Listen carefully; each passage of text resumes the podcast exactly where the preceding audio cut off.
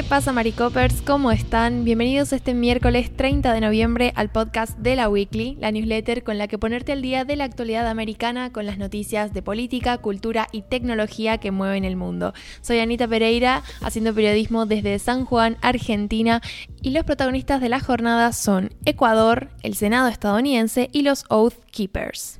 Bueno, la columna de hoy sobre Ecuador, para variar un poco, no es ningún desastre político ni ninguna crisis de la que haya que preocuparse, sino una iniciativa que ha tenido el gobierno del presidente Guillermo Lazo, que me parece bastante interesante y que al menos en lo personal, cuando se producen, me gusta mucho seguirlos y ver cómo se van desarrollando, así que si a ustedes les interesa, podemos empezar a prestarle más atención a este tipo de cosas. ¿De qué estoy hablando? Bueno, básicamente que, como les decía, el gobierno del presidente de Ecuador, Guillermo Lazo, convocó este martes, mediante un decreto, un referendo en el que le va a preguntar a la población sobre varias cosas. digo varias cosas porque, digamos, en general esta, esta consulta, este referendo, tiene tres objetivos principales, pero la lista de preguntas que van a tener que responder las personas que participen de esta consulta, de este referendo, son un total de ocho, es decir, ocho preguntas sobre tres temas diferentes, digamos tres grandes temas, que son, por un lado, la promoción de la seguridad ciudadana, ese es uno de los objetivos, por otro lado, en lo referido a la democracia, el fortalecimiento de la democracia, esto tiene que ver con algunas cuestiones relacionadas con política nacional, régimen electoral y demás. Y por último, un par de preguntas destinadas a algunas cuestiones relacionadas con el medio ambiente. A mí me flipan, como dirían ustedes en España, los mecanismos de participación ciudadana como son la iniciativa popular, que es la presentación de proyectos por parte de ciudadanos en vez de miembros del el Congreso de la Asamblea Nacional, y también este, en este caso los referendos, ¿no? que son una forma muy interesante de ver cómo la dirigencia nacional de un país se relaciona con la masa, el pueblo, la nación, en términos de millones de personas, que en última instancia muchos de ellos han sido los que han votado a esta presidencia. Entonces, en el contexto de Ecuador es muy interesante porque hemos venido hablando en la newsletter de algunas crisis sociopolíticas que ha tenido el país, manifestaciones y demás. Entonces, es muy interesante ver que Lazo acerca esta propuesta porque yo lo leo como una forma también de acercarse un poco más a la gente, ¿no? Y tratar de superar esta etapa de muchísima conflictividad social que ha tenido Ecuador en los últimos meses.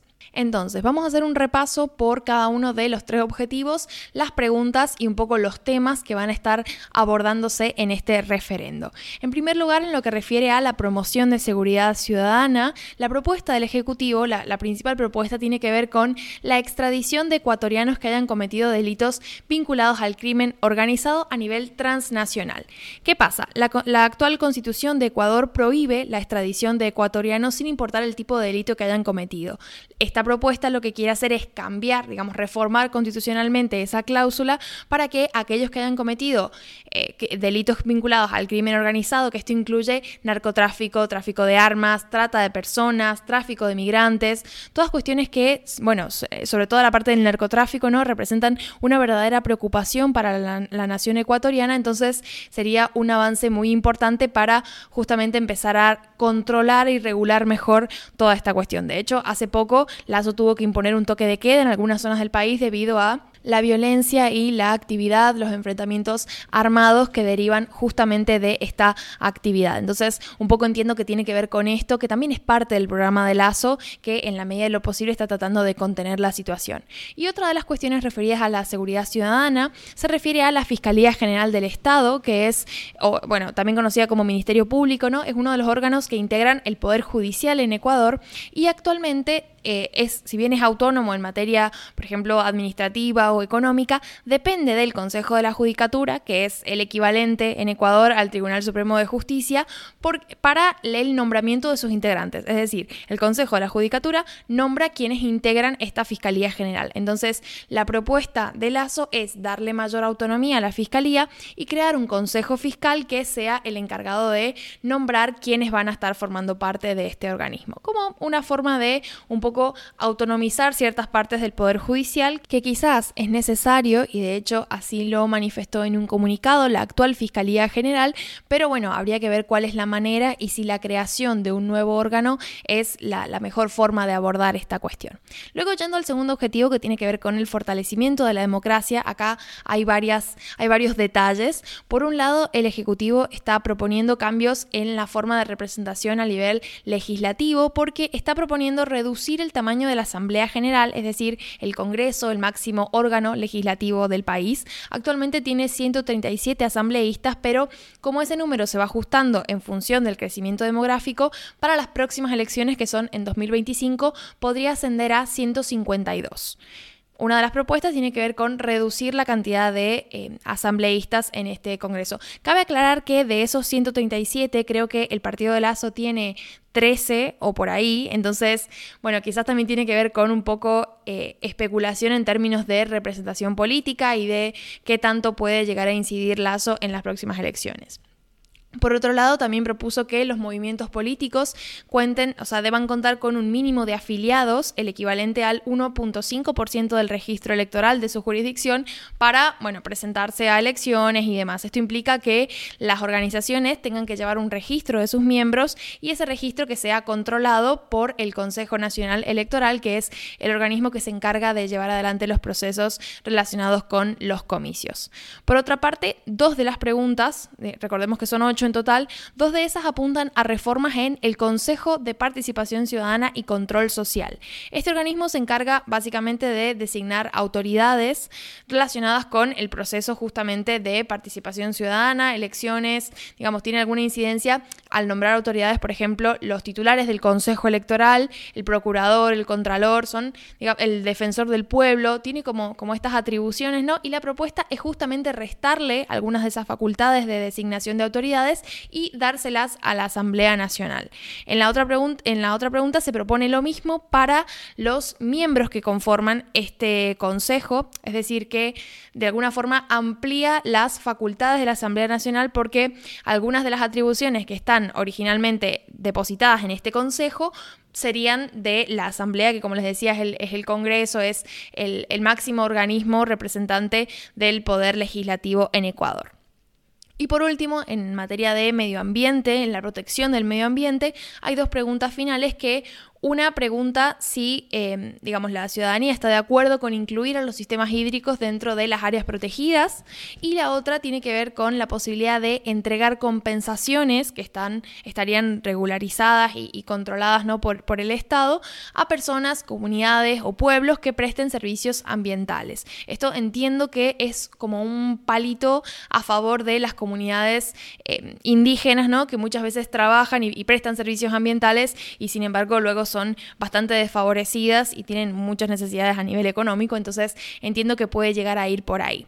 Finalmente, ¿cuándo se va a decidir sobre todas estas cuestiones? Obviamente puede que algunas preguntas sean aprobadas, otras no, ya veremos en los resultados, ¿no? Pero en principio, como hay, bueno, un plazo de 15 días luego de que el Consejo Nacional Electoral se toma conocimiento de este decreto, esta, esta eh, iniciativa del presidente para convocar al referendo, luego de esos 15 días hay un plazo de 60 días posteriores a que el Consejo Nacional Electoral anuncie eh, la convocatoria y en esos, en, ese, en esos plazos, ¿no? que son, estamos hablando alrededor de dos meses y medio máximo, justo cae las elecciones del 5 de febrero, que son elecciones eh, más a nivel micro, ¿no? Alcaldías, gubernaturas provinciales, miembros de este Consejo de Participación Ciudadana también. Entonces, lo más probable y lo que están especulando muchos analistas es que el Consejo Nacional Electoral probablemente eh, fusione ambas fechas, ¿no? Y finalmente la cita a las urnas para la cuestión del referendo se superponga con la votación de las alcaldías y demás. También como una forma de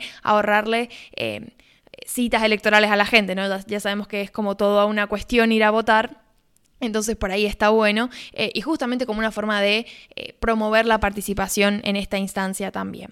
Así que bueno, habiendo dicho eso, en la newsletter les dejo un pequeño enlace por si quieren profundizar en esta noticia y ya los dejo con Emilio que les trae los dos titulares del día. ¿Qué pasa, Maricopers? Pues yo traigo dos titulares. El primero sobre derechos LGBTI porque el Senado de Estados Unidos aprobó este martes la ley de respeto al matrimonio que codifica los matrimonios entre personas del mismo sexo e interraciales en Estados Unidos. Tras asegurarse el apoyo bipartidista necesario, los legisladores avanzaron con la aprobación de la nueva normativa y la votación concluyó con 61 senadores a favor y 36 en contra. Es decir, que 12 republicanos se unieron a la bancada demócrata para evitar una maniobra que en este caso sería obstruccionista, ¿no? con el tema del filibuster y permitir así que la legislación avance hacia una votación final en la Cámara. La ley de respeto al matrimonio obligará a los estados a reconocer los matrimonios entre personas del mismo sexo e interraciales realizados en cualquier otro estado, incluso aquellos en los que tal unión no es legal. Es decir, no obliga a los estados a garantizar el derecho al matrimonio interracial y o entre personas del mismo sexo, pero sí los obliga a reconocer la autoridad de otro estado para realizarlo. La legislación también reconocerá estos matrimonios para el acceso a beneficios federales para familias como Medicare o la Seguridad Social. La senadora demócrata Tammy Baldwin presentó el proyecto junto a la senadora republicana Susan Collins, la de Maine, motivados por el temor a que el Tribunal Supremo acabe con estos derechos asentados solo por la jurisprudencia, igual que con la sentencia del aborto derogada Robbie Wade. Aunque todavía ningún caso eh, que cuestione el derecho a casarse ha llegado a la Corte Suprema, los defensores temen que el juez Clarence Thomas esté preparando un escenario para la reversión de Obergefell. a ver un momento que lo pronuncie mal, Fell. Es que es un poco difícil, pero este fue, esta fue la sentencia que protegió el matrimonio entre personas del mismo sexo en Estados Unidos. Entonces, claro, en el momento en el que el Supremo acabe con esta sentencia, como ya hizo con Robbie Wade, pues cabe el miedo de que luego se empiece a prohibir el matrimonio entre personas del mismo sexo o interracial en algunos estados. Lo del interracial es mucho más eh, excepcional, sería una locura, pero lo del matrimonio entre personas del mismo sexo es completamente posible en algunos estados conservadores. Habiendo conseguido la mayoría, en este caso la media sanción del Senado, la ley de respeto al matrimonio se dirige ahora a la Cámara de Representantes, donde la mayoría demócrata aguarda. Recordemos que no es hasta enero que los republicanos conseguirán esa mayoría después de haber ganado las midterms, al menos en el caso de la Cámara Baja. Y termino con el juicio contra los Oath Keepers, porque un jurado estadounidense condenó este martes al fundador de este, de este grupo de los Oath Keepers, que es una organización paramilitar de corte eh, ideológico ultraderechista y antigubernamental y que se describen como una asociación apartidista que congrega a miembros activos y retirados de las Fuerzas Armadas y de la policía con el propósito de defender la Constitución contra todos sus enemigos. Bueno, entonces, ¿qué es lo que ha pasado aquí?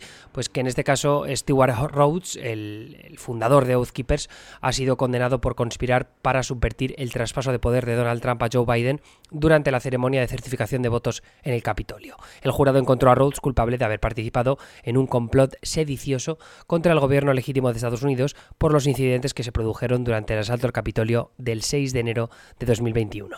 La condena de Rhodes es la más importante que surge de la extensa investigación del Departamento de Justicia sobre el asalto al Capitolio, cuando docenas de Oath Keepers se unieron a la turba que forzó la entrada al edificio y obligó a los funcionarios presentes a buscar refugio.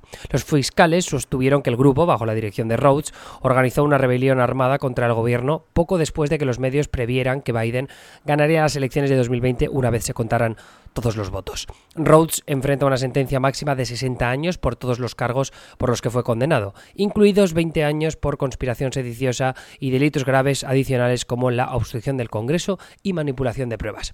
El panel de 12 jurados también condenó por conspiración sediciosa y cargos adicionales a Kelly Mex, líder de Florida Oath Keepers, quien enfrenta una sentencia máxima de 86 años. Jessica Watkins, Kenneth Harrelson y Thomas Caldwell, coacusados de unirse a Rhodes en tan conspiración, fueron absueltos de ese cargo e inculpados por otros delitos graves. Enfrentan sentencias de máximas, en este caso, de 56, 46 y 40 años respectivamente. Los abogados defensores de Rhodes, en cualquier caso, han prometido apelar el veredicto y se mostraron optimistas ante la posibilidad de que el jurado absuelva a cada uno de los acusados de al menos un cargo y se reduzca así la condena. Como siempre, tenéis más enlaces para ampliar estas informaciones en la newsletter, así como nuestro monitor global con enlaces esta vez de titulares que llegan desde China, desde España, desde Francia y desde Perú. Anyway, eso es todo por mi parte. Me escucháis de nuevo mañana con la columna que creo que irá sobre Hollywood para actualizar un poco de cómo va el tema de Bob Iger en Disney y poco más por mi parte. Un abrazo muy fuerte y hasta mañana. Adiós.